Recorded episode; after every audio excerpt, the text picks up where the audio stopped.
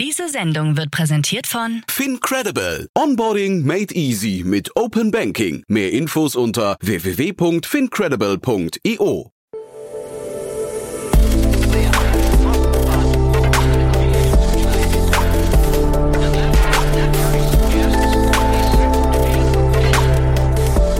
Startup Insider Daily. Interview. In der heutigen Folge begrüße ich Dr. Alice Martin. Sie ist Gründerin und COO von dem Hautarzt-Startup Dermanostik, welches sie gemeinsam mit Ole Martin, Estefania Lang und Patrick Lang gegründet hat. Und eigentlich wollte ich mit ihr über das Thema Durchhalten und Durchsetzen in einem so regulatorischen Markt wie dem Gesundheitsmarkt sprechen. Allerdings stellte sich heraus, dass sie da gar nicht so die Hürden sieht. Stattdessen haben wir über ja andere ähm, Herausforderungen aus ihrem Gründeralltag gesprochen beispielsweise über Herausforderungen, äh, die das Gründerteam betreffen. Haben hier die Besonderheit, dass, ähm, ja, vielleicht habt ihr es eben so ein bisschen rausgehört, zwei Paare ähm, das Gründerteam bilden und alles Ärzte sind. Äh, das heißt, sie hatten hier auch Schwierigkeiten beim Fundraising beispielsweise. Ähm, aber Alice erzählt auch von weiteren persönlichen Herausforderungen. Also seid ganz gespannt auf die Folge. Vielleicht noch ein kleiner Side-Fact. Ähm, Alice hat auch bereits vorher schon mit Estefania zusammen ähm, das Unternehmen Medilog gegründet und äh, Box tatsächlich auch. Deswegen dachte ich, dass das Thema sehr, sehr passend ist. Aber hört jetzt selber rein, seid gespannt. Viel Spaß beim Reinhören. Werbung. Sei dabei beim HTGF Family Day am 11. und 12. Juni in der Station Berlin. Für zwei Tage voller Inspiration und Business. Tauche ein in ein einzigartiges Netzwerkerlebnis mit bis zu 1500 Teilnehmenden. Erkunde das innovative Seed- und Later-Stage-Portfolio des Hightech Gründerfonds. Lass dich vom vielseitigen Programm inspirieren und knüpfe wertvolle Kontakte. Sichere dir jetzt dein Ticket. Mehr Informationen findest du unter www.family-day-htgf www.startup.de. Startup Insider Daily. Interview. Herzlich willkommen, Alice. Hi. Schön, dass du Zeit gefunden hast, ähm, in den Podcast zu kommen und mit mir heute zu sprechen. Ich bin äh, wahnsinnig gespannt tatsächlich, ähm, weil ich dich heute ein bisschen, ja, was, wie soll ich sagen, über euren Markt ausfragen möchte äh, mhm. oder euren Markt kennenlerne, in, in dem ihr euch befindet, weil ich ihn als sehr regulatorisch äh, wahrnehme und deswegen auch gleichzeitig sehr, ich sag mal, kompliziert. Jetzt deute ich schon sehr viel rein. Gleichzeitig finden da aber auch sehr, sehr viele Disruptionen statt. Über welchen Markt sprechen wir natürlich? Den Gesundheitsmarkt. Und meine allererste Frage an dich wäre erstmal, was ist deine persönliche Motivation, genau diesen Markt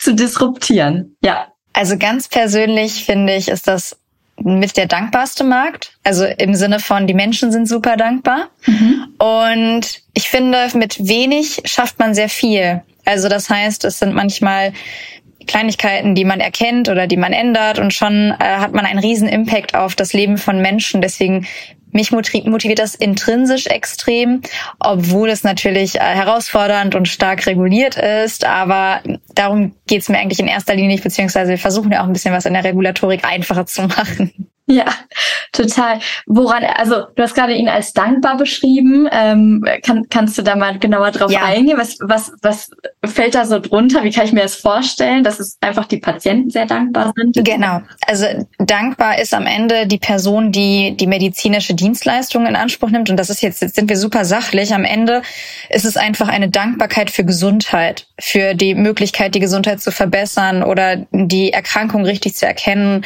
richtig zu therapieren und das ist auch der Grund, warum viele im medizinischen Bereich ja auch sehr in Anführungszeichen ausgebeutet werden, eben weil sie ja sehen, hey, ich mache das ja jetzt nicht, weil meine Schicht in zehn Minuten endet und danach habe ich Feierabend, sondern ähm, es geht jetzt meiner Patientin so viel besser oder oh, es geht ihr gerade nicht gut da ist die eigene Arbeitszeit teilweise ja weniger relevant. Und natürlich bis zum gewissen Punkt ist das äh, in Ordnung. Danach kann es ungesund werden. Trotzdem ist das ein riesen, riesen Impact auf jeden, der im Gesundheitsbereich arbeitet, dass man so viel aushält, weil es ein, einfach auch wirklich richtig schön sein kann. Dieses Lächeln, dieses Gefühl, boah, ich habe da richtig, ich habe das Leben von jemandem ganz aktiv verlängert, verbessert, schöner gemacht. Das macht schon Spaß. Oh, sehr, sehr schön. Ihr habt ja auch, also um, um das mal ganz kurz vielleicht noch mit zu erklären, ihr sammelt ja, oder was heißt sammelt, aber ein Patient oder eine Patientin kann bei euch quasi Bilder einschicken von, von der Haut und ihr gibt dann quasi eine Diagnose beziehungsweise eine Handlungsempfehlung, die ihr dem ähm, Patienten oder der Patientin mitgebt.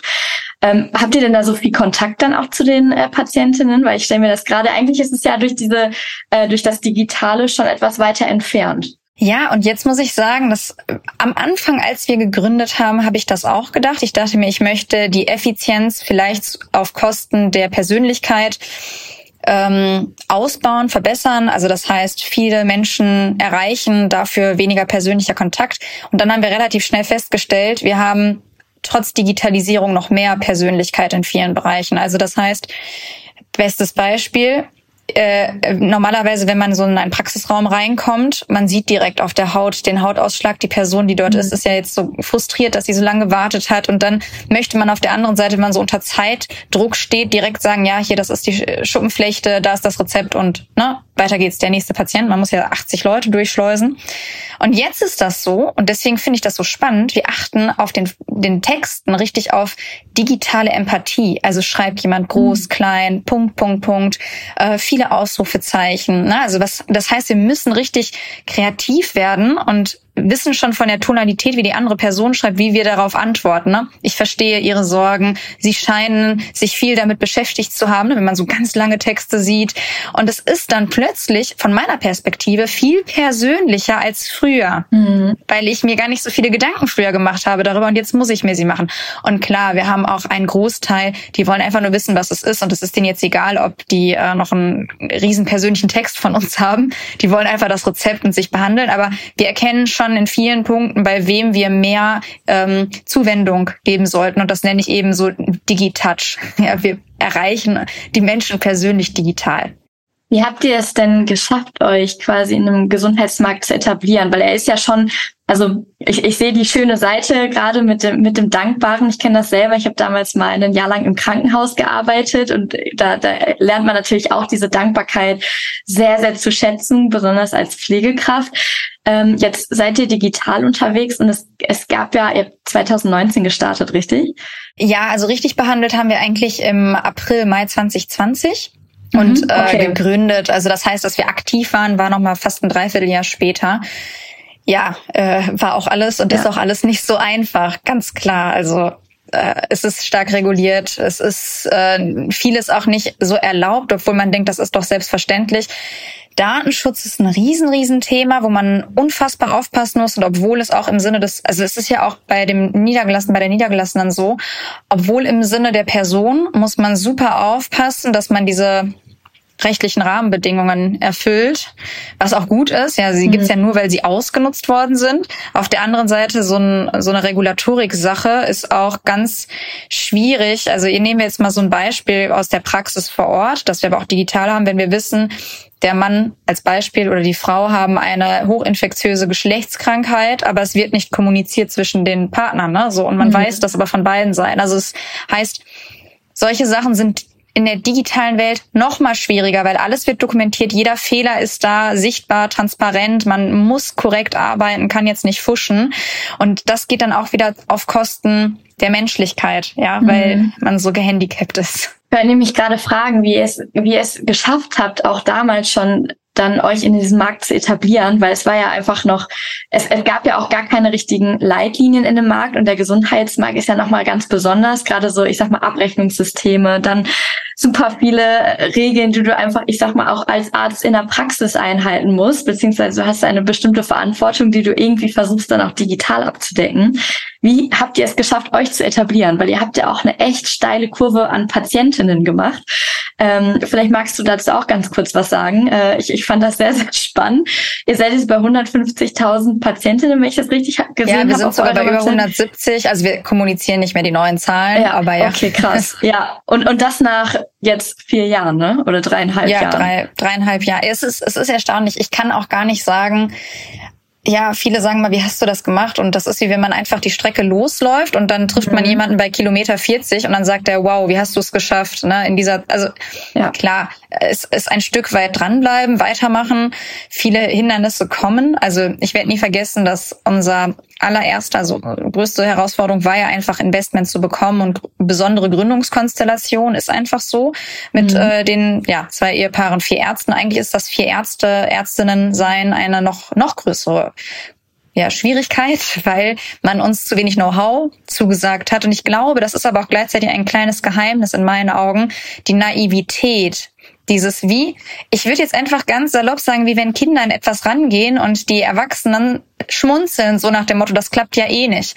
Aber dieser Zauber, der ja in dem Unwissenden drin steckt, der versetzt manchmal eben diese Berge. Und so sind wir auch daran gegangen. Wir hatten keine Ahnung von Finanzplan, wir hatten keine Ahnung von der Regulatorik. Mhm. Wir sind da total blauäugig ran mit dem größten Wunsch, echt wirklich was zu bewirken. Und auch, das finde ich ganz spannend, das war nie meine Mission und das ist es auch nicht. Also klar, ein Unternehmen sollte profitabel sein. Aber dass ich gesagt habe, ich will jetzt hier eine Millionenidee machen und damit richtig reich werden, das ist gar nicht mein Purpose und von uns allen Vieren nicht. Und entsprechend haben wir auch immer die behandelnden Patientinnen in den Mittelpunkt gestellt. Und ich kann mir vorstellen, dass dadurch, dass wir immer die Extrameile gehen, dass wir manchmal mit Personen wirklich vier, fünf Stunden auch telefoniert haben, wo man sagt, das ist wirtschaftlich nicht mehr im Verhältnis. Zum Glück passiert das jetzt auch nicht immer, aber wenn es dann ist, dann ist es uns trotzdem wichtig, dass die Menschen das Gefühl haben, wir nehmen uns Zeit. Und ich würde sagen, diese Mischung aus Naivität, Patientinnenzentrierung und ähm, wirklich diesem tiefen inneren Herzens, Herzenswunsch, was zu bewirken, unabhängig von monetären, wird einer der Gründe sein, warum wir so authentisch sind, warum wir das auch irgendwie nach außen strahlen und die Menschen uns auch vertrauen, weil das ist eigentlich die allergrößte Herausforderung, dass man sagt, kann eine digitale Behandlung wirklich so empathisch sein, mhm. wie du es ja schon gesagt hast? Kann das funktionieren? Nehmen die Menschen mich ernst? Hat sich das wirklich jemand angeguckt oder ist es einfach nur ein Programm? Und klar, wir werden nicht jede Person überzeugen, aber sobald ähm, jemand uns durchlaufen hat, merkt man schon, wow, okay, das ist echt mit Hand und Fuß. Man kann uns ja auch im Nachgang nochmal kontaktieren. Also wir geben uns da sehr, sehr viel Mühe, weil wir es einfach auch fühlen und leben. Mhm. Wie schafft ihr es euch dann ähm, auch immer oder ich sag mal auch im Gegensatz zum äh, Wettbewerb in diesem Markt zu halten, weil er wird ja schon eigentlich gerade, wenn man es genau nimmt, schon so ein bisschen, ja, was heißt überströmt ist jetzt vielleicht das falsche Wort, aber es ziehen schon sehr, sehr viele in diesen Markt ein, weil er einfach gerade so disruptiv ist durch die Digitalisierung. Ähm, wie haltet ihr euch? Also wie schafft ihr das? Ich glaube, es sind so zwei Sachen. Zum einen, ich weiß noch, als ein sehr großer Mitwettbewerber plötzlich unsere ja, Social Media Videos äh, imitiert oder kopiert hat. Das war vor zwei, zweieinhalb Jahren. Das war irgendwie ein Ritterschlag und wir haben uns gefühlt wie, mhm. boah, das ist, da können wir gar nicht mithalten. Aber auf der anderen Seite haben wir auch immer gedacht, es geht gar nicht darum mitzuhalten oder nicht, weil es geht um unsere eigene Identität und es ist auch gut. Also ich finde es auf der anderen Seite ja auch gut, dass es unterschiedliche Dienstleistungen gibt oder Möglichkeiten. Es ist wie mit Anziehsachen, weil am Ende, man lernt ja auch ein Stück weit voneinander. Ich finde, es spornt einen auch an, immer die beste Version von sich zu sein. Das ist ja wie in einer Partnerschaft, wenn man merkt, okay, ich selber oder auch die Partnerin, der Partner werden anerkannt. Das ist ja auch irgendwo, es ist ja auch gut. Also das heißt, es hat viele positive Eigenschaften und solange, und das finde ich ganz wichtig, ähm, die Mitwettbewerberinnen und Wettbewerber nicht unfair spielen ähm, oder wirklich so offensichtlich gegen einen arbeiten, was wir teils auch mal erfahren haben, ja, aber da versuchen wir auch unseren inneren Kodex, dass wir uns nicht irgendwie, also diese Energie nicht im Negativen nutzen, sondern sagen, okay, wir, wir verteidigen uns, aber wir gucken wieder weiter, weil das ist nicht unsere Mission.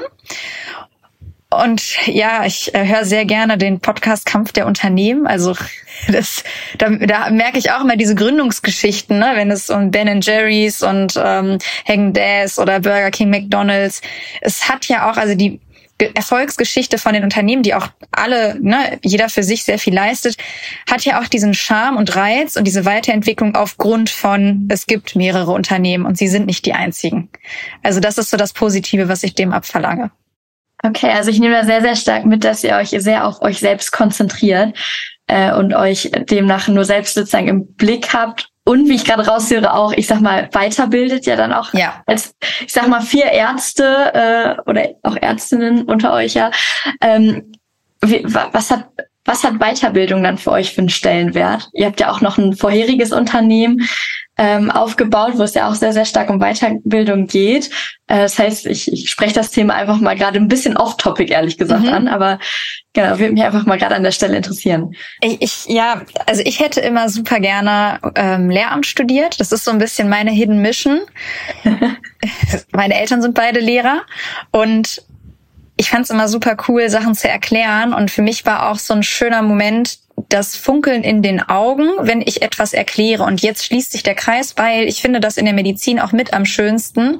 Das Funkeln in den Augen, wenn ich die Erkrankung erkläre oder was man machen kann, damit es besser wird.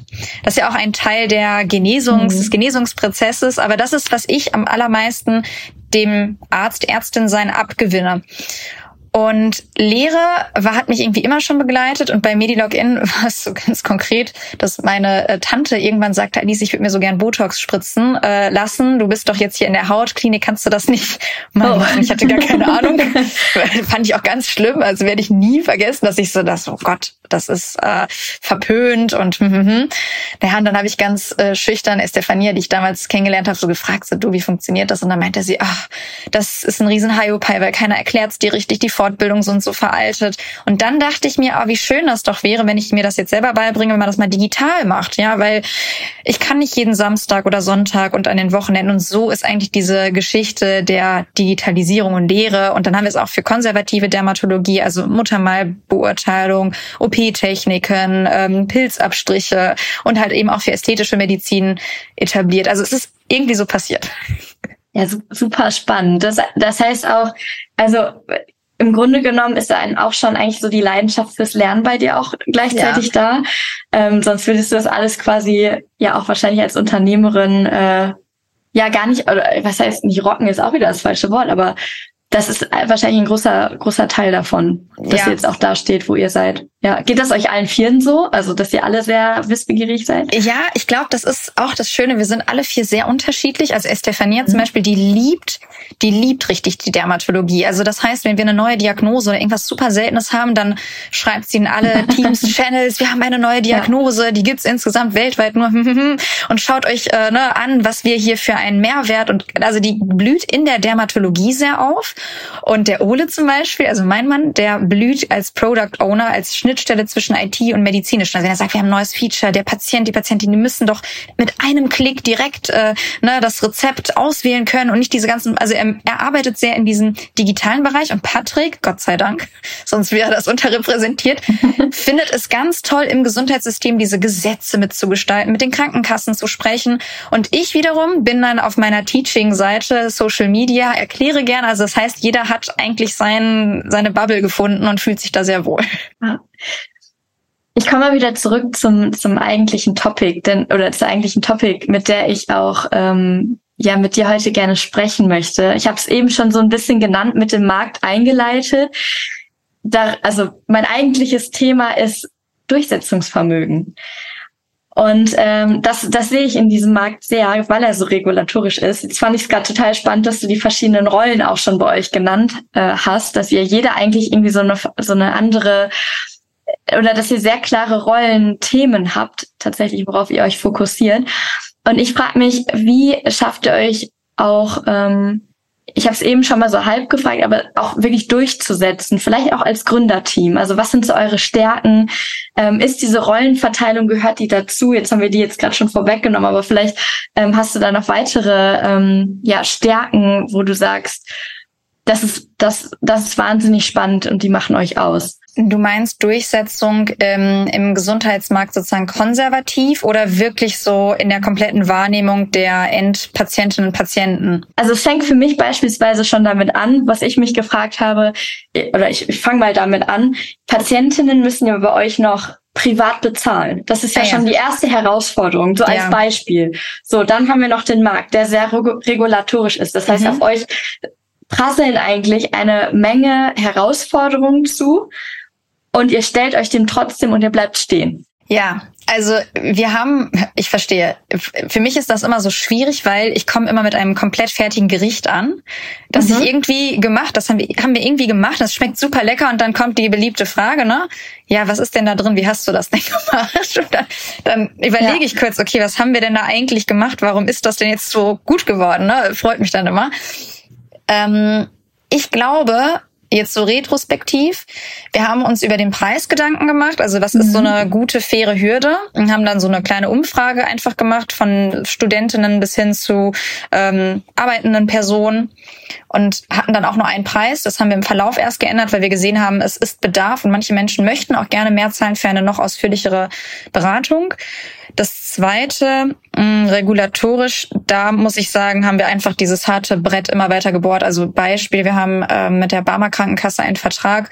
Äh, es folgen noch mehrere andere, zum Teil auch große Krankenkassen und da sind wir einfach seit drei Jahren kontinuierlich dran und es ist ein, also Marathon ist jetzt schon zu kurz gesagt. Das sind mhm. Vertragsgespräche, die haben wir vor fast drei Jahren gestartet, aber das sind auch Was? die ganz mhm. normalen Sales-Zyklen. Also das mhm. heißt, wir kriegen immer gespiegelt, wir sind super, super, super schnell für ein Unternehmen und haben auch ganz also intuitiv haben wir damals Social Media einfach sehr viel genutzt, ähm, wo alle gelacht haben. Und gerade in meiner Branche sind die meisten so konservativ und sagen, es ist so unseriös. TikTok, mhm. ich weiß mhm. noch, als wir gestartet haben, vor genau drei Jahren und einem Monat ungefähr.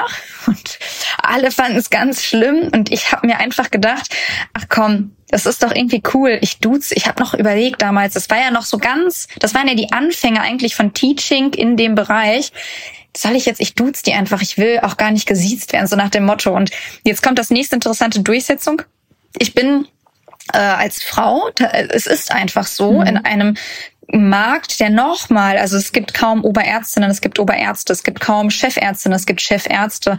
In der Krankenkassenwelt gibt es Vorstände, nicht Vorständinnen. Also es ist einfach immer noch sehr anders als in der BWL-Welt, um das jetzt mal so zu sagen, und schwieriger. Und da komme ich allein schon noch mit diesem hierarchischen Hintergrund. Ja, bei BWL wissen das viele, oder wenn ein guter Jurist da ist, da kann der junge Jurist auch oder die Juristin der älteren Person auch gerne mal parieren oder vielleicht auch Kontra geben. In der medizinischen Welt ist das wenig erwünscht, weil man erarbeitet sich etwas durch das Absitzen von Zeit und älter werden. Und da merke ich, ich bin noch nicht immer da angekommen, wo ich das Gefühl habe, angekommen zu sein. Sprich, mhm. ich bin auf vielen Vorträgen und Kongressen die letzten Jahre gewesen wo ich dann in der konservativen Welt auch gesprochen habe über, wie machen wir die Digitalisierung in der Medizin? Was ist denn eigentlich das Coole? Warum kommen Menschen zu uns? Wie können wir denn zusammenarbeiten? Und im Publikum war viele Rückfragen, aber nachher, als es dann um die Diskussion an sich ging oder in den direkten Austausch, dass man sagt, hey, wollen wir irgendwie was zusammen machen, hatte ich keine Chance mehr. Und das lag ist, ist einfach so. Patrick war neben mir. Mit Patrick wurde das Gespräch geführt. Mhm. Mit mir mhm. wurde das Gespräch weniger ja, geführt. Also ja. ich, ich erlebe das viel. Und was ich auch viel erlebe, ich äh, launche jetzt das zweite Buch. Da war das Feedback. Alice, wir können dich nicht auf dem Cover nehmen. Du siehst nicht alt genug aus. Du siehst zu jung aus, freue ich mich natürlich. Auf der anderen Seite, das hat ja auch irgendwie scheinbar was mit Durchsetzung und äh, aktiv wahrgenommen werden oder wie auch immer ernst genommen. Ja. Und dann weiß ich noch, wie gesagt, soll ich mir jetzt da Falten reinretusche? Ich weiß es nicht. Ich wollte gerade sagen, nimmt man das dann mit Humor oder was ist dann so deine Strategie, damit umzugehen? also, ich meine, das ist so ist immer besser als andersrum, wenn man gesagt bekommt, ja, du siehst zu alt aus, glaube ich, ja. werden viele trauriger sein, als wenn man hört, du siehst so jung aus. Ich habe es schon so häufig gehört. Ich habe es auch schon früher so häufig gehört und je, ich glaube, jede Frau kennt das äh, auch aus den Visiten, dass man, äh, na, man stellt einfach den Patienten, die Patientin gerade vor und neben sich ist ein männlicher Student und dann redet aber die Person nur mit dem Studenten, mhm. denkend, ah, das ist ja jetzt hier die wichtigere Person. Also das heißt, ein Stück weit kenne ich das schon sehr gut. Auf der anderen Seite, ja, man fragt sich, hört das jemals auf? Ja, es gehört einfach zur, zur Gesellschaft dazu. Ich versuche dann immer wieder punktuell darauf aufmerksam zu machen, ähm, nehme es aber größtenteils mit Humor. Also es ist so, äh, okay, Akzeptanz und Humor, ja, okay. Ja. ja. ist ja irgendwie auch eine gesunde Einstellung dann. Ja. ja. Was sind denn so die ähm, Momente, also wir haben jetzt gerade schon über so ein paar Herausforderungen gesprochen, also auch persönliche Herausforderungen. Ähm, Vielleicht gehen wir gerade noch auf Herausforderungen, die ihr im Team bewältigt, weil das finde ich auch immer super spannend. Also gerade weil ihr auch ihr seid zwei Paare, was erstmal super spannend ist, wo äh, ich glaube, auf der einen Seite bringt das, kann das mal Konfliktpotenzial haben, aber es kann auch sehr, sehr viel Positives einfach äh, mit sich bringen, ähm, dass man eben diesen Austausch hat. Ähm, aber vielleicht gehen wir ja gerade einmal noch so auf Herausforderungen, die ihr im Team löst. Wie, wie schafft ihr das? Also wie geht ihr an Herausforderungen ran und habt ihr vielleicht auch ein Beispiel, wo ihr gemeinsam sozusagen dran arbeitet? Ja, also ich finde, mir ist viel bewusster geworden, wir bilden uns natürlich immer alle selber. Wir hören auch viele Podcasts, äh, lesen Bücher, schauen uns YouTube-Videos an. Und trotzdem braucht man manchmal Coachings. Also das mhm. heißt, es kommt einfach in der zwischenmenschlichen Beziehung immer indirekt zu Gefühlen, die gar nicht gewollt oder ne, die man aus Versehen verursacht. Das hat aber manchmal einen ganz anderen Ursprung oder Grund.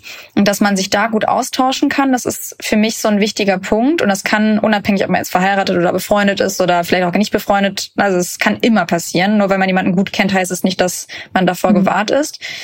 Und das zweite, also das ist so das eine, dass Coachings halt sehr, sehr relevant sind, dass man sich auch als Team immer wieder zusammen coachen lässt. Also wir haben auch diese Woche eine Art Coaching, die wir machen. Ähm, und das Zweite, wir versuchen wirklich nicht in eine Situation zu kommen, wo eine wichtige Entscheidung getroffen wird, bei der nicht alle vier dahinter stehen. Weil hm. Mhm. Stellen wir uns vor, einer von uns oder zwei, also wenn wir uns übrigens nicht einig sind, dann ist es grundsätzlich Männer gegen Frauen. Das ist irgendwie total spannend. Auch spannend. ähm, genau, wir hatten es nur einmal, das jetzt sozusagen Paar versus Paar, aber das eigentlich ist es immer Männer gegen Frauen. Ähm, wir versuchen, wenn wir jetzt so eine 3 zu 1 Entscheidung hätten, dann wird eine Person mit der Entscheidung nicht glücklich sein. Und ich rede davon von, wenn das, wenn man nicht glücklich ist mit einer Entscheidung, steht man nicht dahinter. Und ab dann ist jegliche Abfolge der weiteren mhm. Tätigkeiten mhm. nicht kongruent mit der Energie, die man ausstrahlt.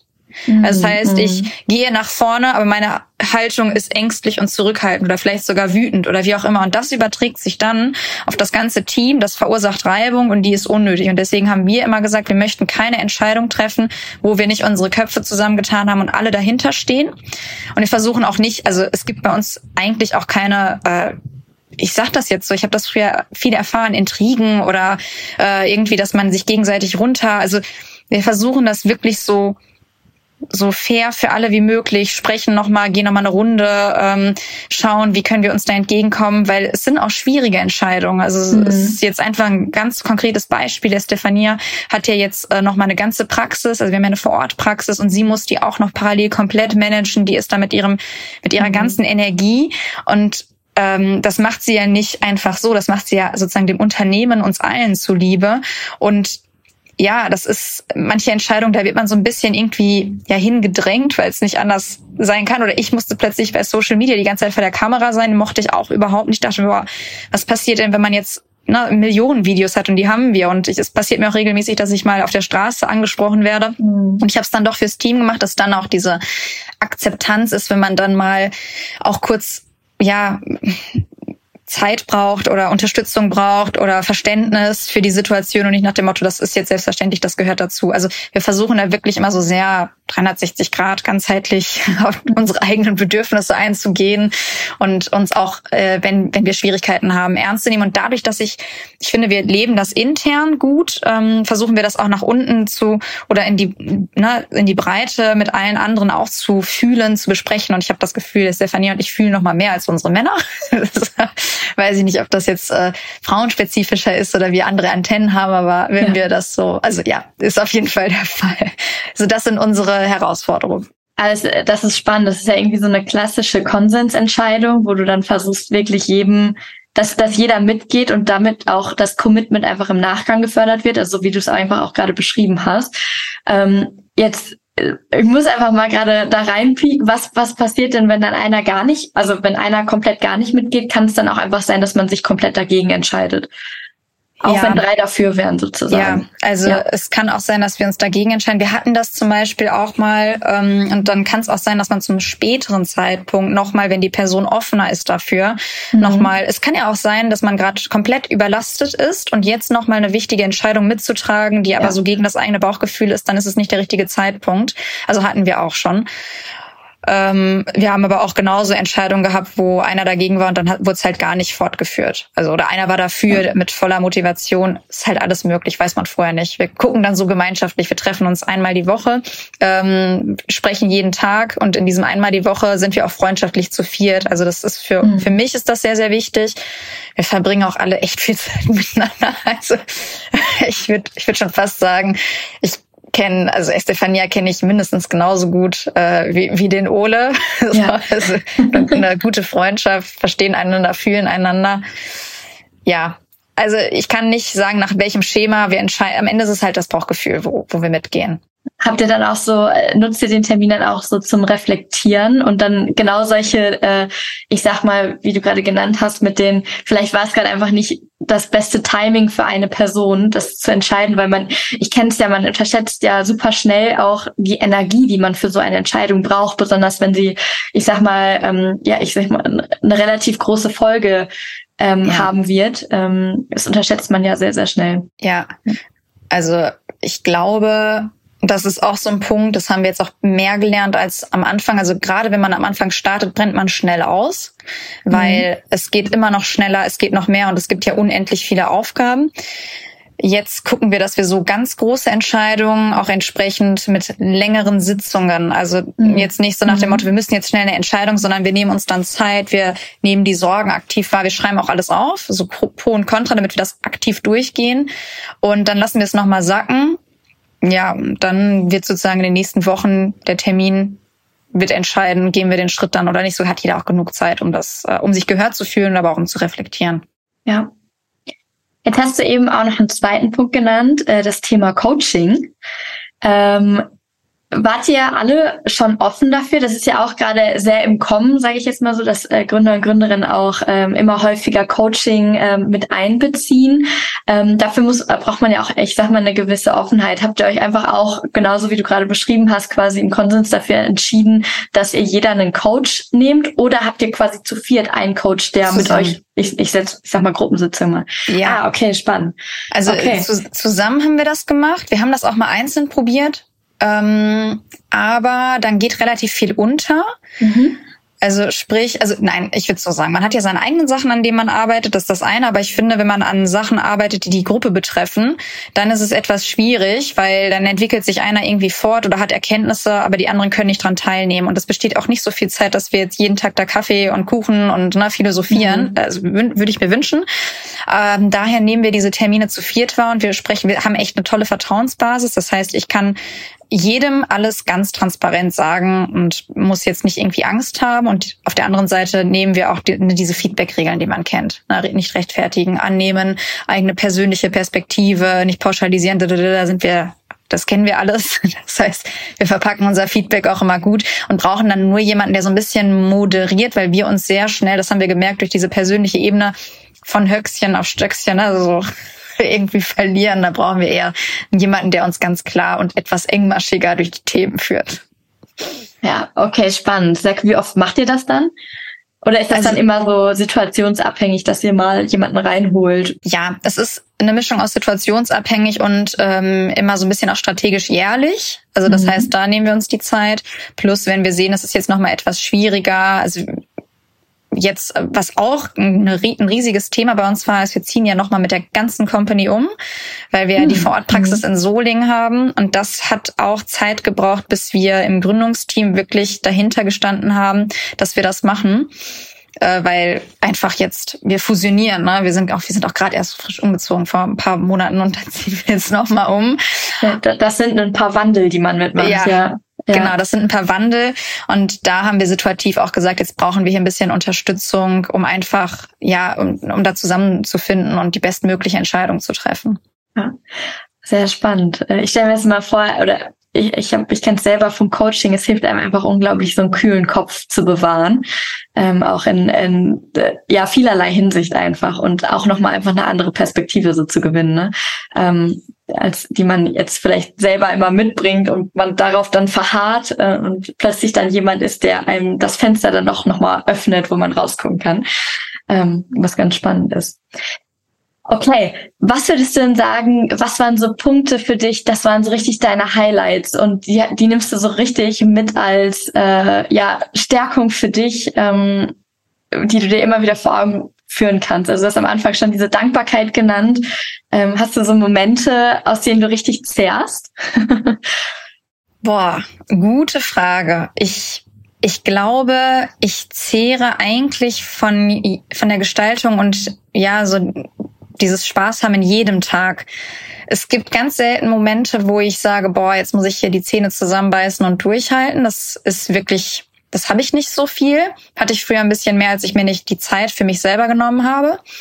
Aber eigentlich macht mir fast jeder Tag, also es sind so Kleinigkeiten. Es sind, äh, es sind die kleinen Sachen, die den Alltag ausmachen. Es sind nicht die großen. Es ist nicht der, in meinen Augen, es ist nicht, dass man einmal die Korken knallt und dann eine mhm. fette Party hatte, sondern es ist die tägliche Musik im Office, die Witze, Tischtennis, dass man sich äh, ne, in den Arm fällt, wenn irgendwas richtig Cooles passiert und ich würde sagen, das gibt mir eigentlich die ganze Zeit die Kraft, damit ich nicht diese großen Ruheoasen oder äh, Momente wenn ich so zurückgucke, klar, es ist super cool, dass wir so viele Patientinnen und Patienten behandelt haben. Es ist super cool, dass wir eine App haben. Aber eigentlich ist mein Daily Business mein Highlight. Also ich freue mich jeden Tag. Ich freue mich auch sonntags auf Montag. Es ist wirklich so.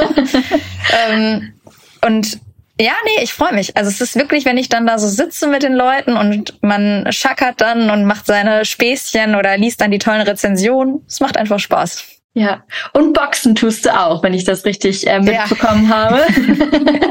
Deswegen kam ich auch auf das Thema. Da dachte ich, das ist doch spannend, darüber können wir doch heute mal sprechen. Was nimmst du so vom Boxen mit für dich? Vielleicht noch so zum Abschluss mitgefragt. Ja, also ich war jetzt am Sonntag wieder beim Training und hatte sogar fast Privatunterricht, weil ich konnte kein Sparring machen. Ähm, ich habe durch das Boxen zwei Sachen mitgenommen. Nummer eins, Durchhaltevermögen. Also ich, das Training ist echt anstrengend. Erst einmal dauert es super lange, bis man loslegt. Dreiviertel Stunde Aufwärmtraining. Ne? Man springt da eine Million Jahre Seilchen und du nix schon, du hast, du kennst das wahrscheinlich ich, ich so ein bisschen. Ja, ja klar. und, ja, ja, und unser Trainer, also gerade früher, als ich noch im Uni-Sport ähm, war, jetzt bin ich im Verein, hat dann ganz zum Ende, wenn man eigentlich nicht mehr konnte, gesagt, so und jetzt nochmal Liegestütze und jetzt nochmal Sit-Ups und jetzt nochmal Kniebeugen. Dann, wenn du wirklich nicht mehr konntest, so und jetzt die Halteübung, ne? Arme nach außen strecken und dann kleine Kreise nach vorne, nach hinten und das nochmal so fünf Minuten. Und er sagte immer, das ist nur Kopfsache, nur Kopfsache ja. und weitermachen und weitermachen. Und das hat sich wirklich bei mir so richtig tief eingeprägt, dass man dann denkt, boah, krass, ich habe das echt geschafft. Also dieses, das eine, wie viel man eigentlich schafft und das zweite, wie viel man aus halten kann um, und so ein viel besseres Körperbewusstsein. Also auch da wieder für mich der erste Schlag, na, als er gesagt hat, so und jetzt Bauch anspannen und ihr schlagt gegen den Bauch. Da, da war ich so wie, ach so, ähm, ich dachte nur in die Boxhandschuhe. Mhm. Also nee, nee.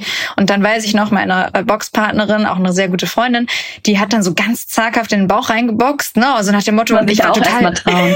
ja, genau. zuzuschlagen, genau. also doof gesagt. Genau. Ja. Richtig zuschlagen. Und ich war dann auch jedes Mal so erstaunt, dachte, ja, du kannst fester machen, du kannst fester machen. Dann meinte der Trainer so, Alice, jetzt richtig gegenatmen, richtig anspannen, hat er voll reingehauen.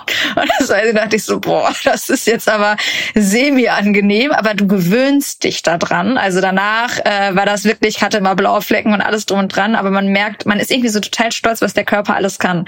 Und äh, ja, ist wahrscheinlich nicht für jede Person der beste Sport. Mir macht's mega Spaß.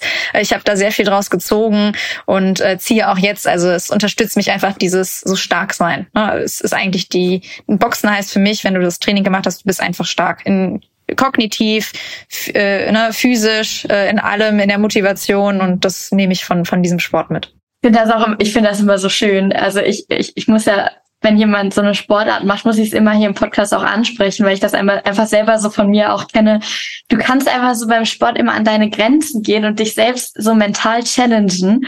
Und auch wenn es weh tut, du gewöhnst dich an den Schmerz ja. und irgendwann, das hört sich richtig, das hört sich blöd an. Ich weiß nicht, ob das nur nach äh, oder ob das nur Sportler nachvollziehen können, aber ist man auch so ein bisschen, ich sag mal, verrückt nach dem Schmerz. Also wenn man den dann nicht mehr hat irgendwie und eine Zeit lang diesen Sport nicht macht, dann denkt man sich irgendwie, ja, okay, jetzt brauchst du auch mal wieder so deinen Adrenalinkick, dass du an, an deine Grenze kommst und genau diese Auslastung. Ja. Und da kannst du dich halt wirklich irgendwie challengen und wachsen. Das, das mag ja. ich so am Sport und das finde ich, da ist so die Parallele zum Gründertum, wie du es gerade gesagt hast. Also super spannend. Sehr, sehr schön.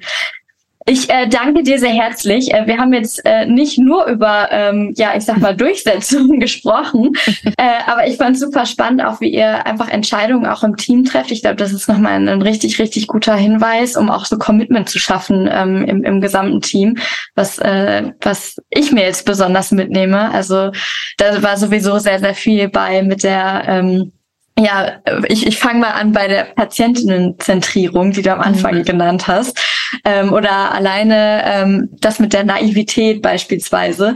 Also es sind einfach so, das ist immer so schön mitzuerleben, weil das sind gefühlt immer so kleine Prinzipien, die man mitbringt äh, und die dann die Gründung so besonders machen und die einen dann vielleicht auch, ich sag mal, standfest und äh, durchsetzungsfähig machen. Das, das stimmt. Ja, danke schön. Ganz herzlichen Dank an dich. Ähm, ja, und danke an deine Zeit auch, die du dir genommen hast. Danke. Startup Insider Daily, der tägliche Nachrichtenpodcast der deutschen Startup-Szene. Ja, das war die Folge mit Dr. Alice Martin. Ich hoffe, dass euch die Folge den ein oder anderen Gedankenanstoß mitgeben konnte, beispielsweise wie ihr mit Herausforderungen umgehen könnt. Das war die Folge. Ich wünsche euch jetzt zwei wunderschöne Wochen. Dann hören wir uns wieder und äh, dann werden wir über die Rolle des CFOs sprechen. Seid gespannt. Bis dahin wünsche ich euch eine schöne Zeit. Eure Moderatorin Jana Kramer.